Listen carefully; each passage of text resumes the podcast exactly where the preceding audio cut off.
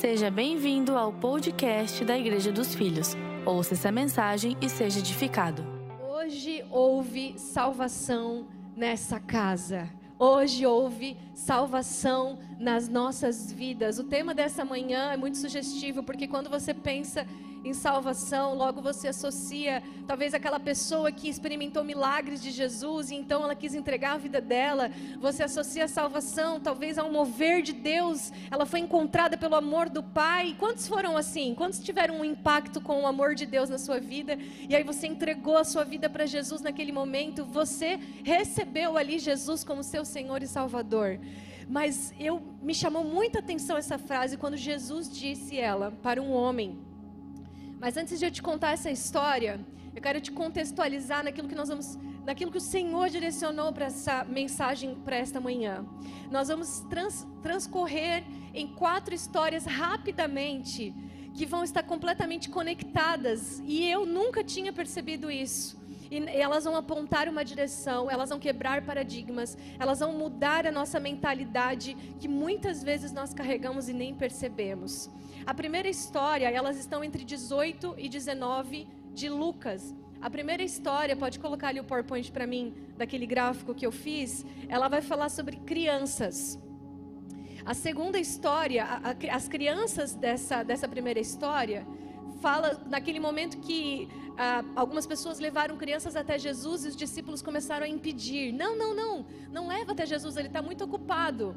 E de repente Jesus viu isso e repreendeu os discípulos e disse: O que, que vocês estão repreendendo as pessoas? Não, deixa vir até mim as crianças, deixe que eles se acheguem a mim, abram um caminho para as crianças virem até mim.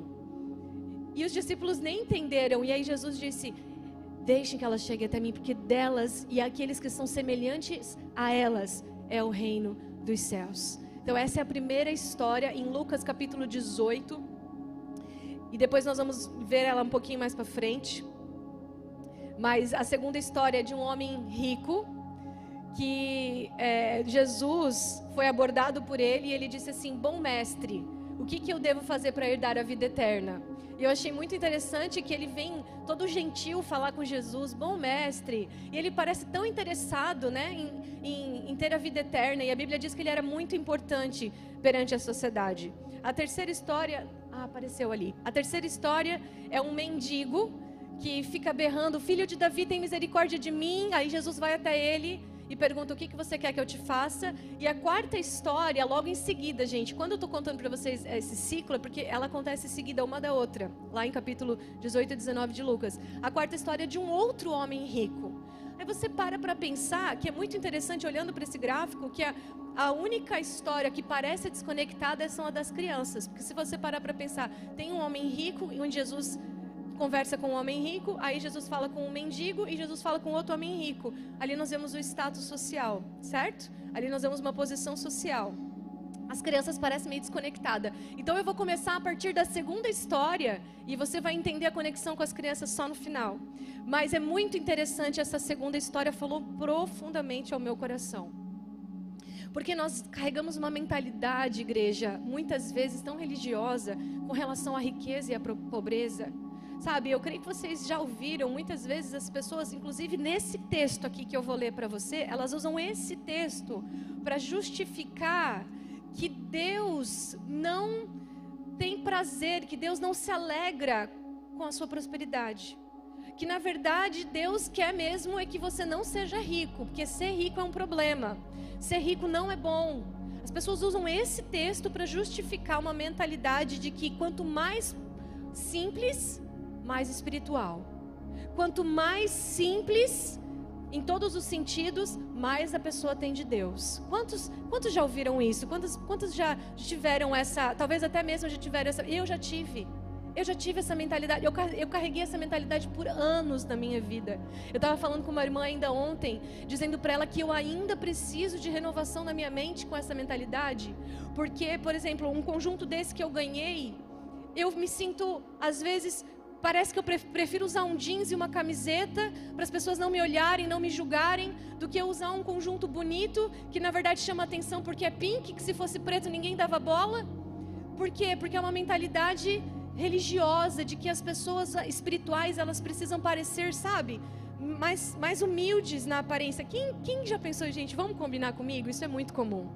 E a gente julga o quê? A aparência. Até fiz uma piada com o pastor Tiago. O que, é um pontinho pink num, num prédio preto? a gente faz muito essas piadas com o Natan e a Rebeca.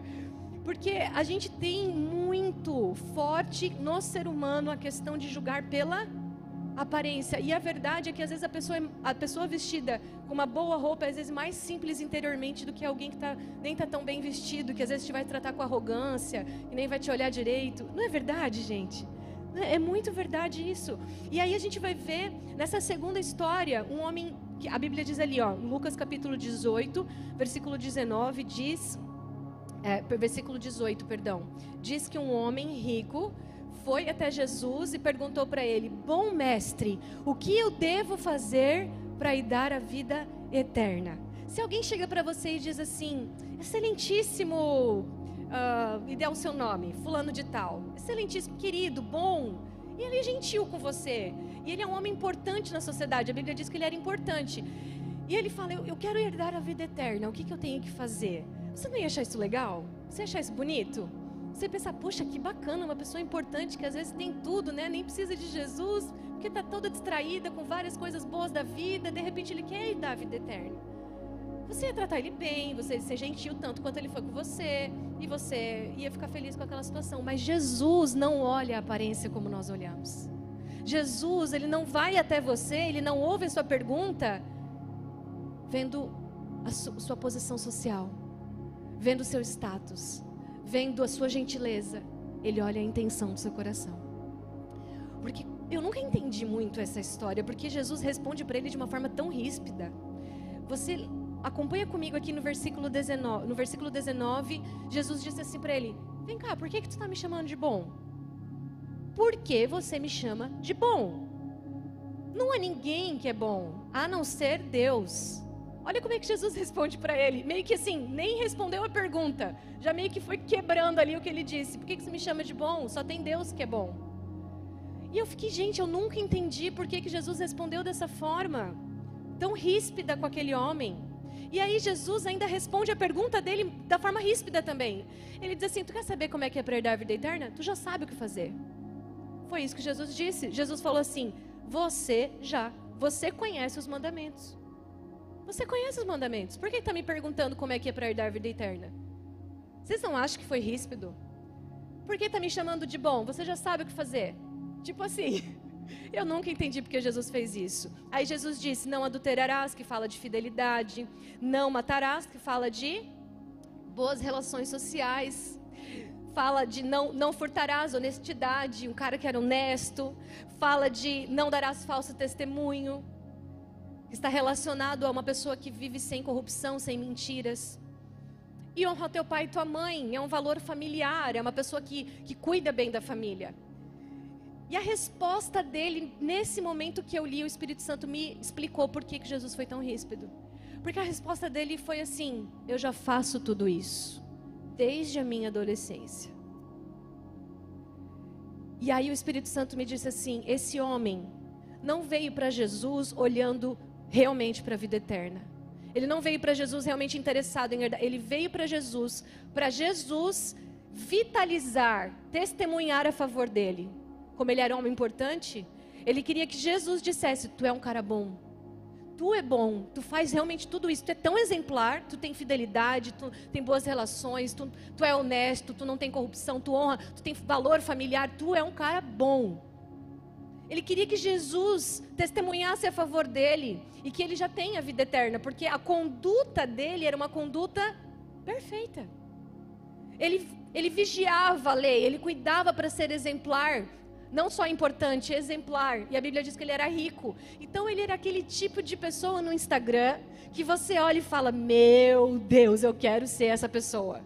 A pessoa que é importante, que tem dinheiro e que ainda é exemplar, cuida da família, é um bom trabalhador, é esforçado, não tem nenhum tipo de escândalo.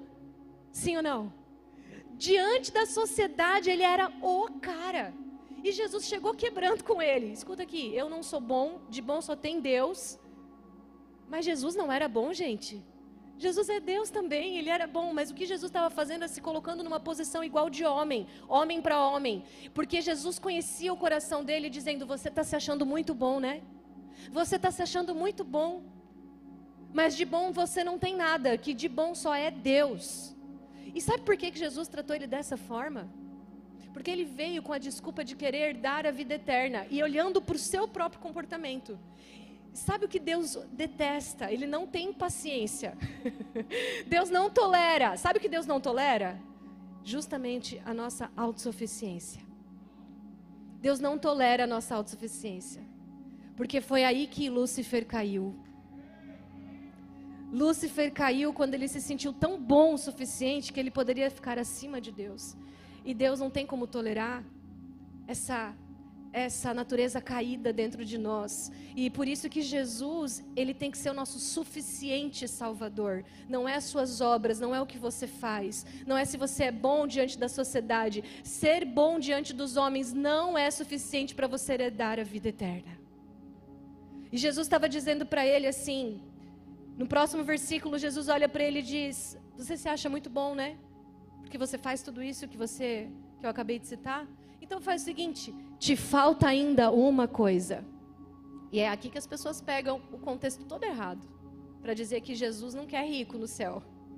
Mas Jesus olha para ele e diz: Te falta ainda uma coisa. Como assim que falta uma coisa para esse homem? Ele não adultera.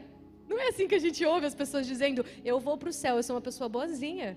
Eu não minto, eu não roubo, eu não mato. Não é? Como que Jesus olha para esse homem e diz: Te falta uma coisa? Ele deve ter olhado assim: Como assim? Eu sou perfeito praticamente. Jesus olhou para ele e fala assim: Tu quer a vida eterna? Então vende tudo o que você tem, dá aos pobres, e você vai ter um tesouro no céu. Aí você vai me seguir. E aí sim Jesus apontou para ele. Olha o que Jesus fez, presta atenção. Primeiro, Jesus apontou para os mandamentos, porque era o que ele queria. Ele estava olhando só para os mandamentos, ele estava olhando para a conduta dele, ele estava olhando para o comportamento dele. Depois, Jesus apontou para ele. Porque quando alguém chega para você e fala, eu quero a vida eterna, para quem que você aponta? Jesus, você tem que falar assim. Então você precisa receber Jesus como seu Senhor e Salvador, né? Você precisa aceitar a graça na sua vida. Não, o próprio Jesus não falou isso. Quando ele perguntou como é que eu faço para ir dar a vida eterna, Jesus não falou, vem e me segue. Porque Jesus conhecia a intenção do coração dele, se achando muito bom. Jesus falou assim: por que você está perguntando? Você já faz tudo que está lá no mandamento, você está olhando só para a lei. Você está olhando só para o que você consegue fazer. Você está olhando só para aquilo que você acha que é bom o suficiente. Mas isso não é o que eu preciso. Eu preciso do seu coração. Eu preciso do seu coração. Eu preciso ser suficiente na sua vida. E o problema, gente, não está na riqueza.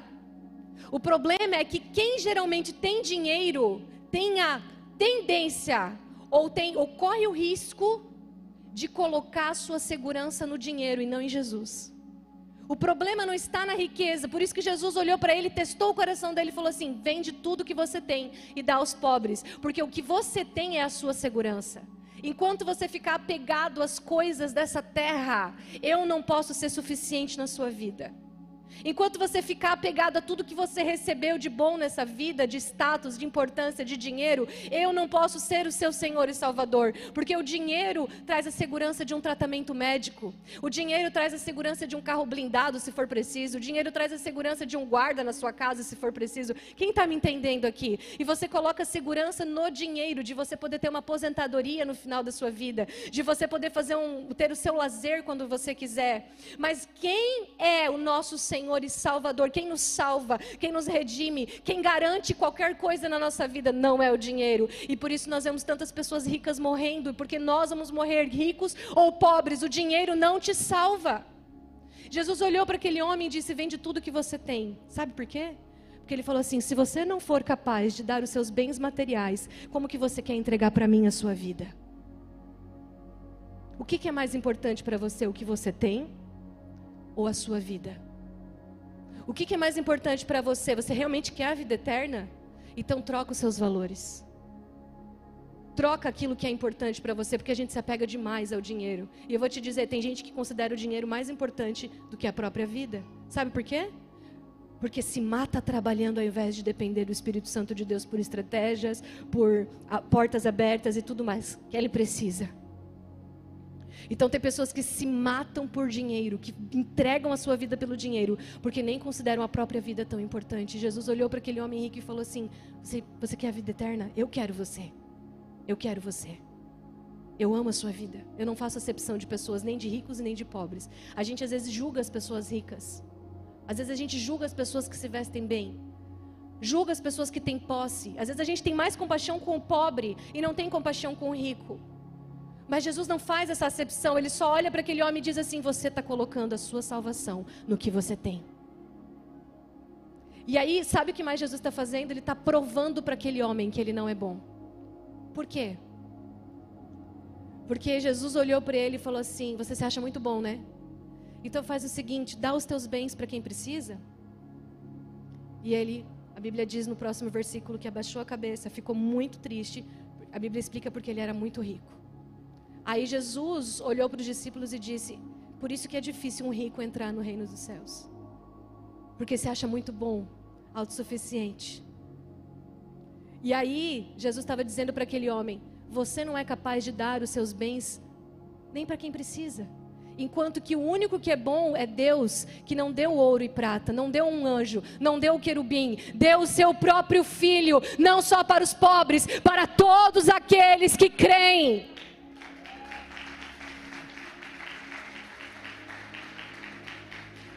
Jesus estava dizendo para aquele homem: Você se acha muito bom, mas você não é capaz de dar os seus bens nem para quem precisa. Que pelo menos iria aliviar a sua consciência, porque às vezes a gente ajuda as pessoas pobres e simples, não é porque a gente é bom, não é porque a gente é generoso, é porque a gente precisa aliviar nossa consciência de que a gente tem, então a gente tem que compartilhar. E Jesus deu uma oportunidade para ele de, no mínimo, aliviar a consciência dele. Ele disse assim: Você está se achando tão bom que nem isso você é capaz de fazer. Enquanto que Deus, que é o único bom, não entregou ouro e prata por você, Ele entregou o seu próprio filho para todos aqueles pobres e ricos. Deus entregou para gentios e judeus o seu único filho. Então, se você está se achando muito bom porque oferta e dizima, você precisa rever os seus valores. Você precisa rever os seus valores. Se você acha muito bom porque entrega uma cesta básica, você precisa rever os seus valores. E se você acha que Deus quer que você seja pobre, porque isso é ser espiritual, que você se vista mais ou menos, porque isso é ser espiritual, você precisa rever os seus valores. Porque Jesus, logo em seguida, foi questionado pelos discípulos que olharam para aquela situação e disseram: Deus, aliás, Jesus, quem é que pode ser salvo? Se um homem desse exemplar, perfeito diante da sociedade, sem ninguém podendo apontar o dedo para ele e dizer alguma coisa, se esse homem perfeito, importante, bem visto, não pode ser salvo, quem é que pode ser salvo? Foi o que os discípulos perguntaram logo em seguida. E Jesus respondeu: O que é impossível para os homens é possível para Deus. Porque o maior milagre não está no, no cego enxergar e nem no paralítico andar. O maior milagre está na transformação interior da vida de um homem. Aquilo que um homem não é capaz de fazer, abrir mão da avareza, deixar de ser egoísta, deixar de pensar só em si mesmo, deixar de ser individualista, deixar da inveja, deixar da comparação. O que o homem não pode fazer, Deus pode mudar nas nossas vidas.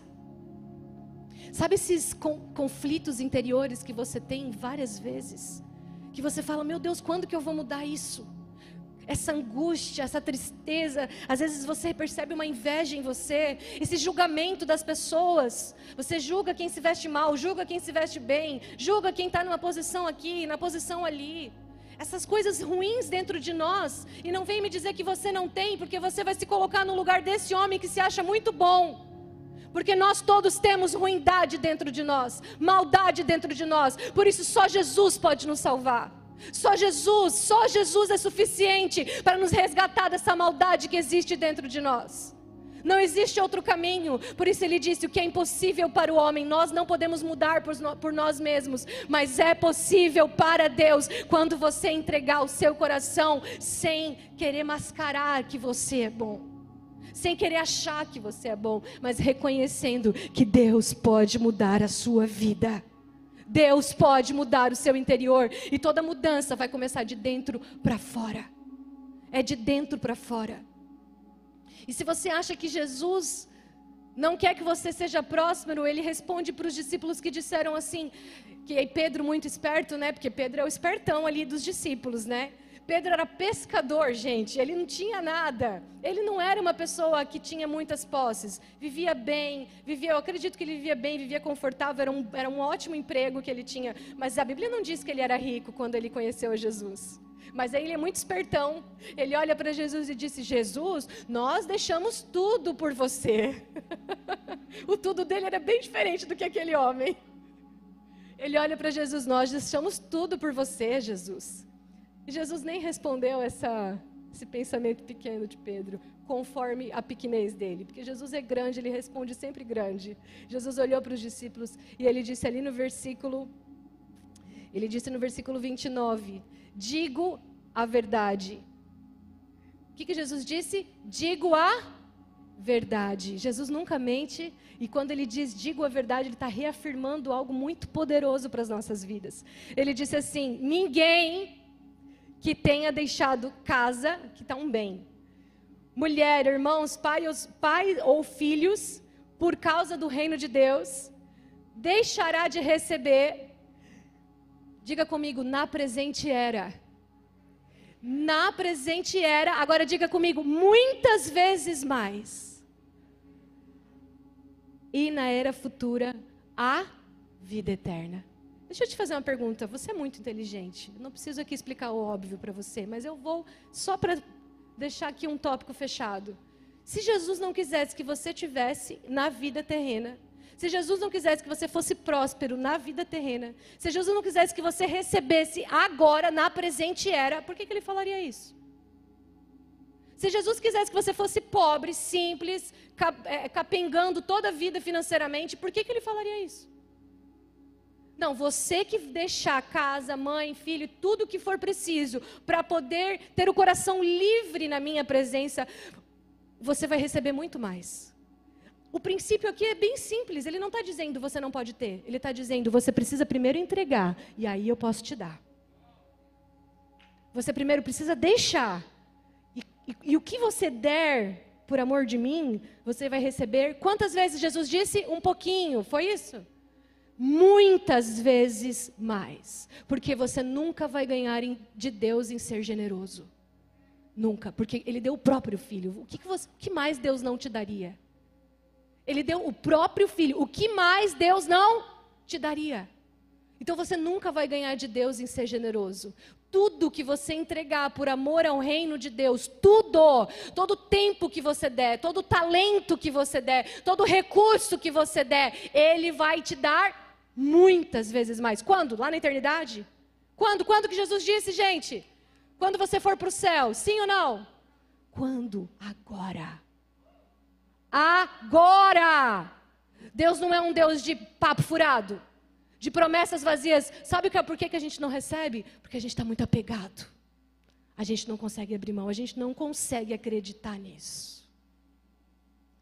Na verdade, a gente está faltando fé. A gente diz que tem fé em Jesus. A, igual esse homem tinha fé nas coisas de Deus, nos mandamentos. A gente tem fé desde que seja na força do nosso braço. A gente tem fé desde que a gente trabalhe duro, acorde de manhã e durma bem tarde, podre de cansado, fazendo tudo, perdendo tempo com família. Aí a gente tem fé que Jesus vai nos ajudar.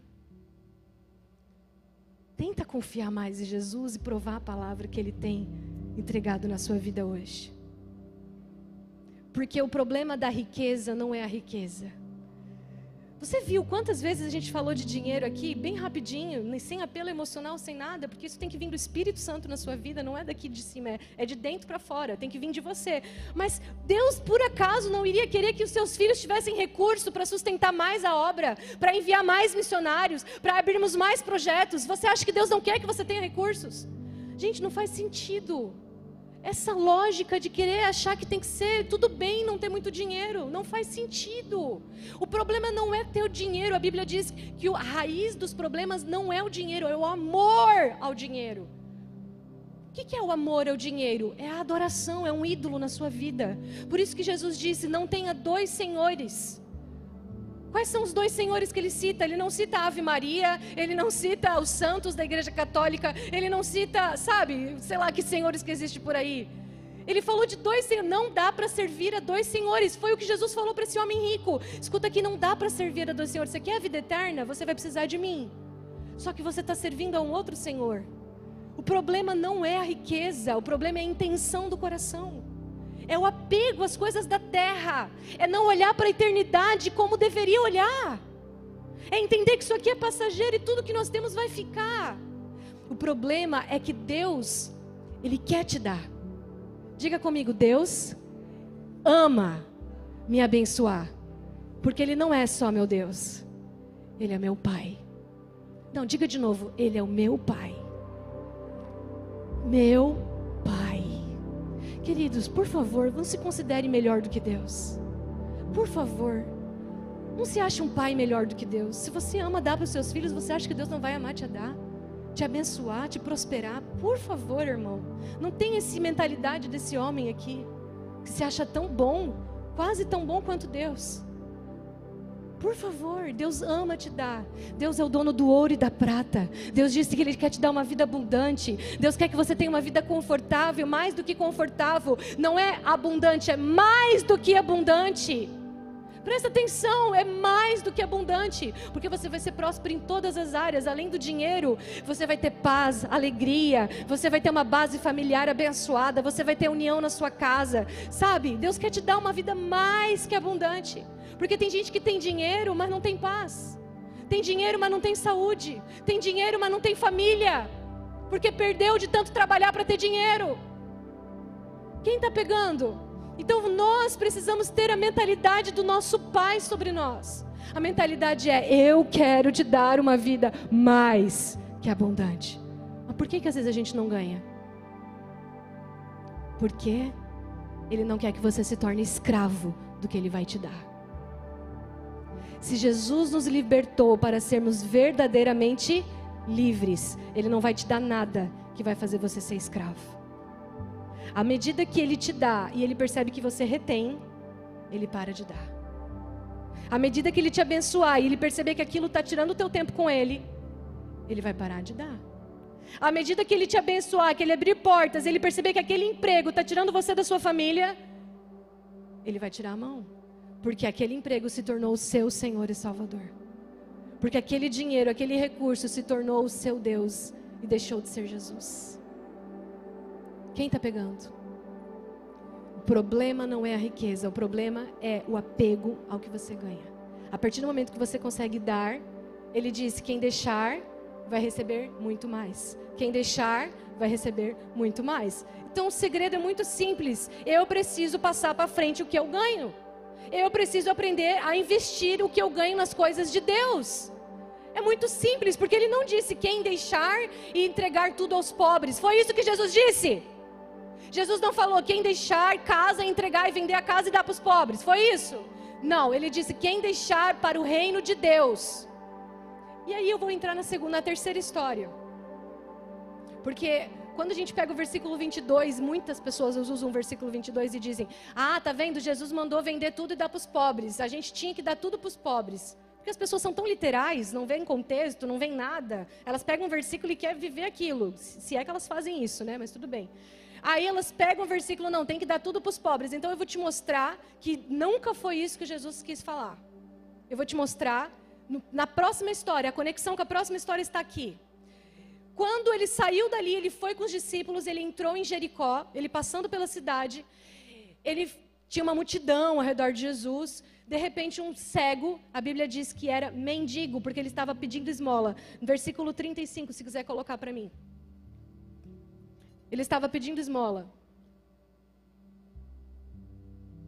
Você conhece bem essa história. Aquele cego começou a berrar: Jesus, filho de Davi, tem misericórdia de mim, porque avisaram que Jesus estava passando e a multidão foi indo, Jesus foi indo. Jesus não parou por causa disso. Ele continuou mais alto, mais alto: Jesus, filho de Davi, tem misericórdia de mim. E ele percebeu que ele estava perdendo Jesus, então ele foi fazendo escândalo. Jesus, Jesus não parou por causa do mendigo. Até que Jesus parou. Depois de muito berrar, ele percebeu o mendigo, foi lá e foi para ele. O que, que Jesus fez? Jesus pegou aquela moeda que ele tirou do peixe, porque ele nem precisava ganhar dinheiro, ele tirava a moeda do peixe. Para Jesus ter dinheiro era a coisa mais fácil. Ele deu pro mendigo. Foi isso ou não foi? Ah, não. Mas não era para dar dinheiro para os pobres? Poxa, que interessante, né? Jesus não fez isso. Será que ele ensina mal, então? Porque até onde eu sei, a gente tem que ensinar pelo exemplo, e não só com palavras. Será que Jesus não é um bom mestre? Por que, que logo em seguida que ele disse para o rico, vende tudo que tem dá aos pobres, ele levou os discípulos que viram toda aquela cena, parou na frente do mendigo e não deu? Interessante, irmãos. Porque Jesus está nos ensinando um outro princípio sobre os pobres aqui.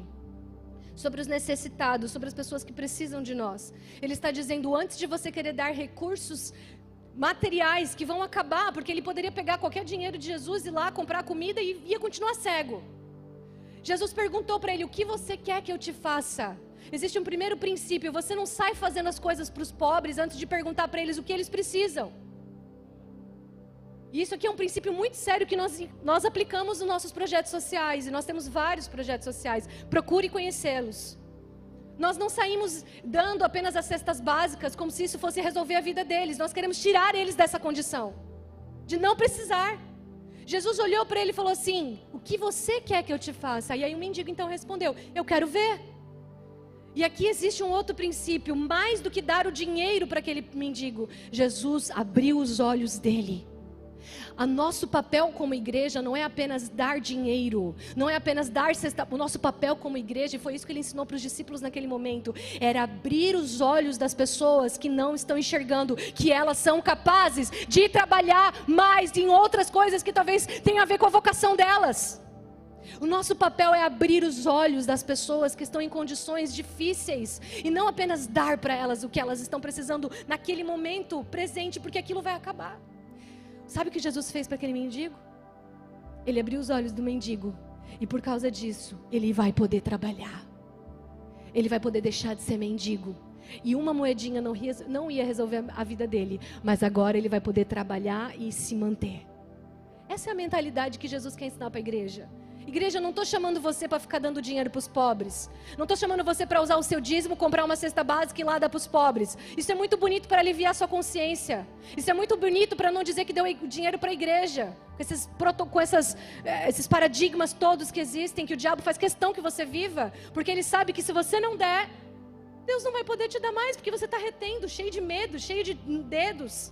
Não está crendo na palavra. Estuda primeiro diabo quer que você acredite nisso mesmo. Vai, vai, você é bom. Você é bom. Pega o seu dinheiro lá que você entregar para a igreja, compra uma cesta básica, dá lá para os pobres. Você é tão bom, tão querido, tão generoso. É isso que o diabo quer de você.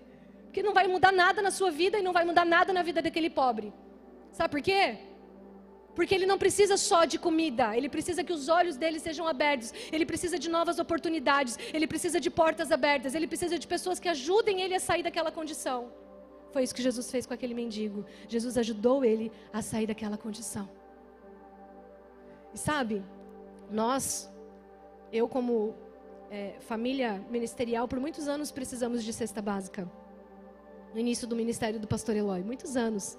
Tivemos várias dificuldades. Então eu não estou falando aqui sobre não precisar de cesta básica, eu estou falando que isso pode ser uma fase na vida das pessoas. Nós já precisamos e não tem vergonha nenhuma disso. Eu acho que é lindo poder ver a ajuda dos irmãos, sabe? Eu acho isso incrível, eu acho maravilhoso. Eu, eu, eu, eu, me emociono com isso. Eu falo, Jesus, obrigada, porque a gente pode nos ajudar. Porque nós passamos por momentos difíceis. Perde o um emprego, tem uma situação ali financeira, sabe? É normal, acontece. Eu estou falando sobre não depender disso para sempre, porque você tem um propósito para realizar nessa terra. Deus capacitou você para coisas grandes nessa terra. Porque Deus tem uma vida mais. E aí a gente, como igreja, precisa abrir os olhos de quem. Geralmente não é nem da igreja, é de quem às vezes está lá nos projetos sociais e precisam dessa no... mentalidade renovada. Porque a Bíblia é todo sobre renovar a mente. Tudo sobre renovar a mente. Então, nós, como igreja, não somos chamados para vender tudo e dar aos pobres, nós somos chamados para abrir os olhos dos cegos que estão pedindo esmola. Quem está entendendo? Jesus, ele ensina por exemplo, o tempo inteiro, mais do que com palavras. E aqui não foi diferente. E aí, você vai crer no que eu estou te falando na quarta história, porque a quarta história vai falar de um outro homem rico. O outro homem rico foi quando Jesus, saindo do mendigo, saindo daquele momento com o mendigo, Jesus não disse para os discípulos, vai, dá dinheiro para ele, não. Jesus só continuou e entrou em Jericó. No que ele entrou em Jericó, ele. A, Bíblia diz no versículo 2 que havia ali um homem rico chamado Zaqueu. O homem era como? Ah, era um outro homem rico, que interessante. A diferença desse homem é que ele ganha um nome na Bíblia. Porque a diferença dele é que ele deixou o eu dele morrer para que Jesus pudesse viver. Quando o seu eu morre, o seu nome pode ser lembrado, porque Jesus é lembrado através da sua vida. Então Zaqueu já começa ganhando um nome. Ele não é apenas um homem importante na sociedade, um homem rico. Ele agora é Zaqueu. E Zaqueu, a Bíblia diz no versículo 3, qual a diferença de Zaqueu para aquele primeiro homem rico que não tem nome? A diferença de Zaqueu está ali no versículo 3. Ele queria ver quem era Jesus. A diferença está que Zaqueu não estava interessado em mostrar para ninguém as boas obras dele, até porque ele era um publicano e ele era traidor do povo dele, ninguém gostava dele lá, então ele não tinha nem boas obras na verdade. E por isso ele foi mais fácil reconhecer que ele precisava de Jesus. Então a diferença de um homem rico para outro é que o primeiro homem rico estava mais interessado em mostrar que ele era bom, porque ele fazia tudo certinho, ele estava se apoiando nas suas boas obras para ter a vida eterna, enquanto que o segundo homem rico chamado Zaqueu queria ver Jesus. Ele não estava olhando mais para ele. Ele estava cansado da vida dele. Ele estava cansado das misérias emocionais dele. Ele estava cansado das coisas ruins que ele carregava dentro dele, da culpa das acusações, ele estava cansado de quem ele era, na verdade, ele precisava conhecer esse homem chamado Jesus. A diferença de Zaqueu foi o foco dele, ele não olhou mais para si, ele olhou para quem realmente pode dar a vida eterna. E Jesus, você conhece a história. Entra na minha casa. Todo mundo conhece essa música, já conheceu Zaqueu. você conhece a história. Jesus passando pela multidão, parou debaixo daquela árvore. E conhecendo a intenção daquele homem, assim como ele conhecia a intenção do outro rico, ele olhou para Zaqueu e disse: Zaqueu, desce depressa, sai daí. Você está se esforçando para me ver. Você está tentando na sua força me ver. Você tentou na sua força subir nessa árvore para poder me encontrar. Mas eu conheço a intenção do seu coração, Zaqueu. Não é na sua força que você vai me ter. Desce, porque é pela graça que a minha presença vai entrar na tua casa. É pela graça que eu, porque veio o teu coração desejoso de mim, olhando para mim, eu vou entrar na tua casa, Zaqueu. Essa, nesse momento, eu quero ir lá com você. É de graça, filho, é, é fácil, só precisa me querer. Só precisa olhar para mim. Só precisa parar de querer provar que você é bom. De que, parar de querer provar que você é o cara, que você faz, que você acontece. Para, para, para, para. Começa a perceber as suas mazelas, os seus problemas. Começa a admitir, seja vulnerável e olhe para Jesus. E aí ele vai olhar para você e vai falar: desce Desce dessa tentativa de me encontrar na força do seu braço. Para de querer me ver do seu jeito, porque é de graça eu vou te ver. Eu vou até você, não é você que vem até mim, é Jesus que vem até você. Zaqueu, eu vou entrar na sua casa. Você não vai me ver só aqui na multidão. Você quer me ver, Zaqueu? Você vai me ver mais do que na multidão. Você vai me ver na intimidade. Você vai me ver na intimidade. Quem me deseja me encontra na intimidade. E Jesus foi até a casa de Zaqueu para que ele pudesse conhecer Jesus na intimidade. E, e, e, aqui prova que Jesus não tem problema nenhum com rico. Nenhum. Deus não tem problema nenhum com riqueza. Jesus tem problema com o nosso coração corrupto. Jesus tem problema com o nosso coração avarento. Jesus tem problema com o nosso coração escravo do dinheiro. Jesus tem problema com o nosso coração idólatra ao dinheiro. Mas Jesus não tem problema com o dinheiro, porque Ele é o dono do dinheiro. Ah, querido, em nome de Jesus, muda a sua mentalidade. Em nome de Jesus, coma do melhor dessa terra, porque você é filho do Rei dos Reis, porque você é filho do Todo-Poderoso, porque você é filho amado e você não é melhor do que Deus como Pai. Para com essa mentalidade pobre religiosa. Porque às vezes a gente tem um recurso, mas a mentalidade é pobre. Eu vivi assim por muitos anos. Por muitos anos eu vivi assim. E Deus não se agrada da miséria da nossa alma. Porque a gente sofre. Sofre ou não sofre? A gente sofre. Quando tem que provar para os outros alguma coisa, ou quando não consegue usufruir do que tem. Das duas formas a gente sofre.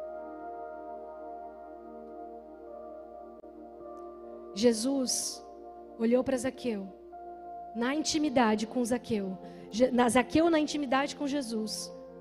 Ele já estava na casa de Zaqueu. Aí ele disse assim: no versículo 8: Olha, Senhor, eu vou dar metade dos meus bens aos pobres, e se de alguém eu extorqui, eu roubei alguma coisa, eu vou devolver quatro vezes mais.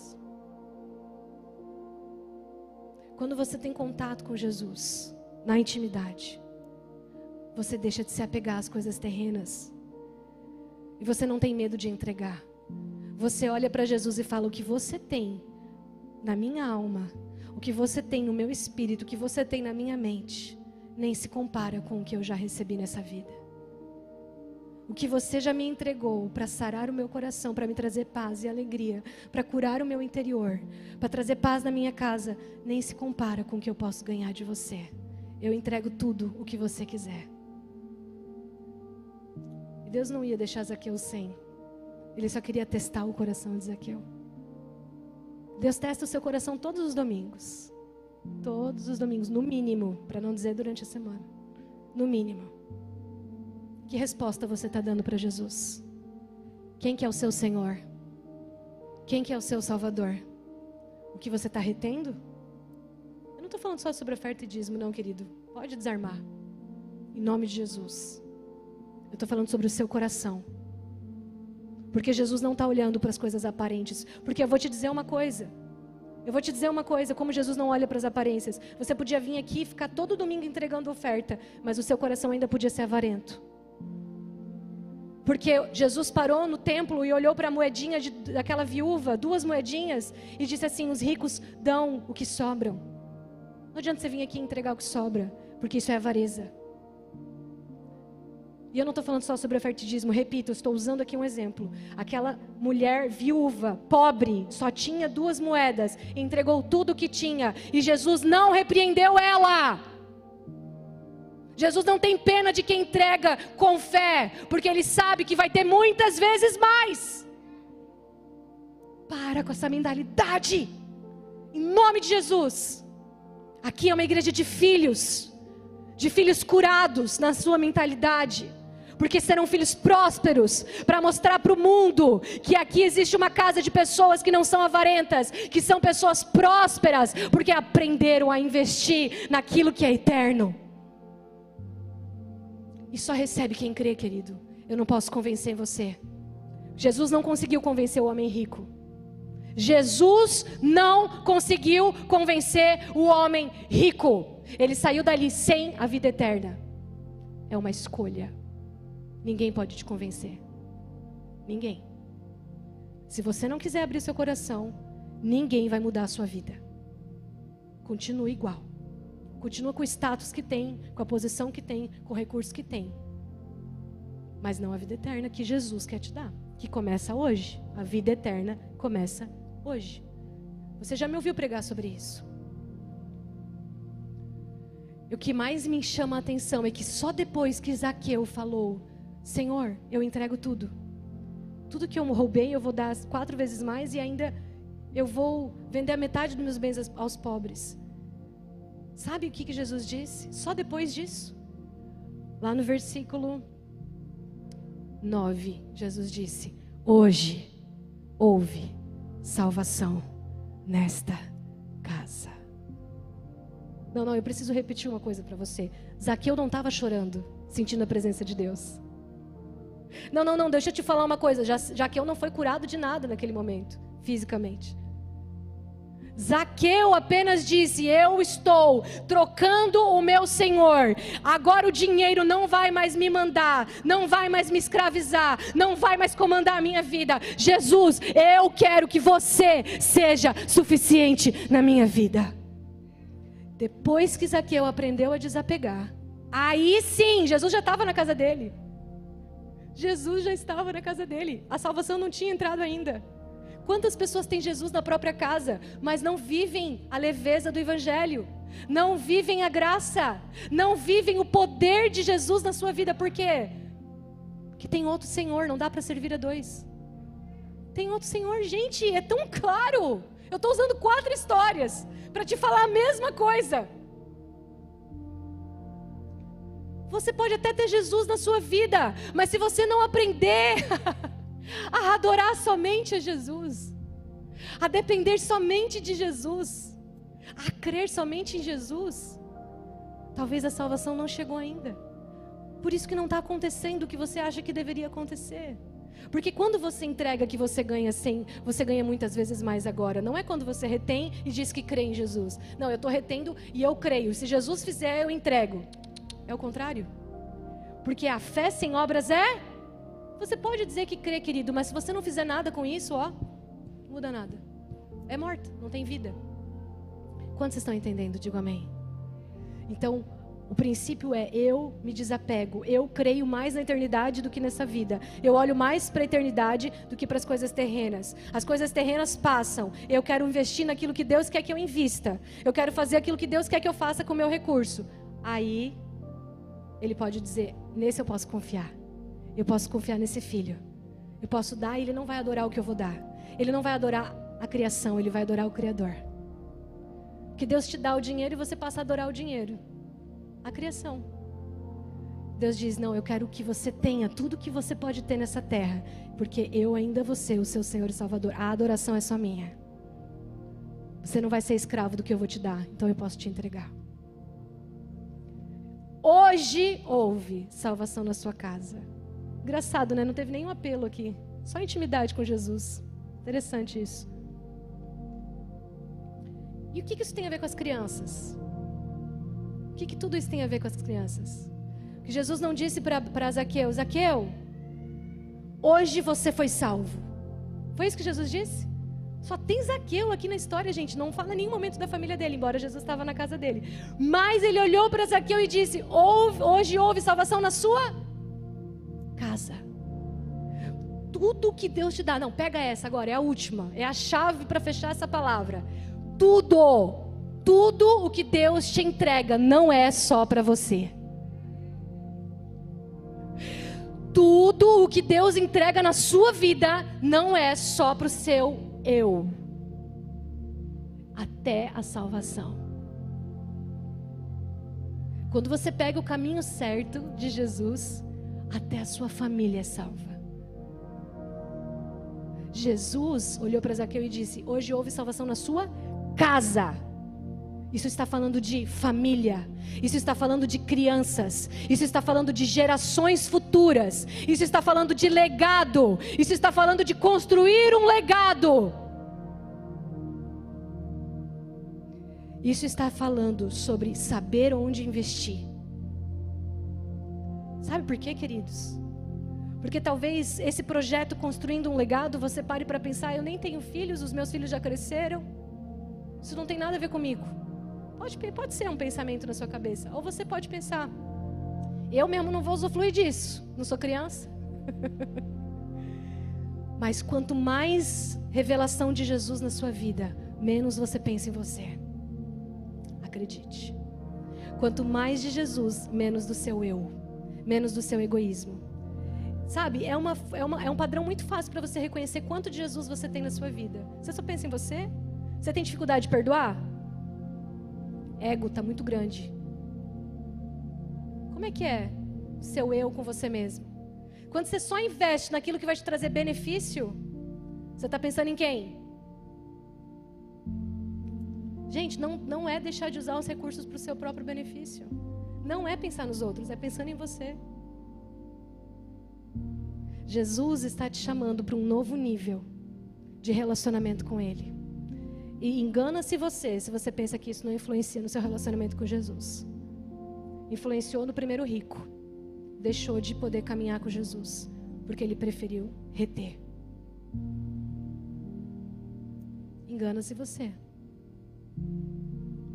Se você acha que reter não influencia.